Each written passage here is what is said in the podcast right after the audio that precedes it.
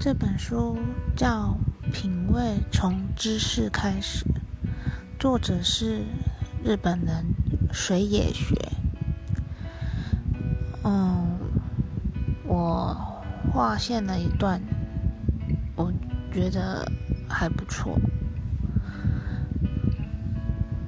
感觉其实是知识的集合，在我感觉这个字形好美的背后。包含了过去让我觉得好美的各种事物，这些美感体验的累积，形塑了我心中所谓普通的这把尺。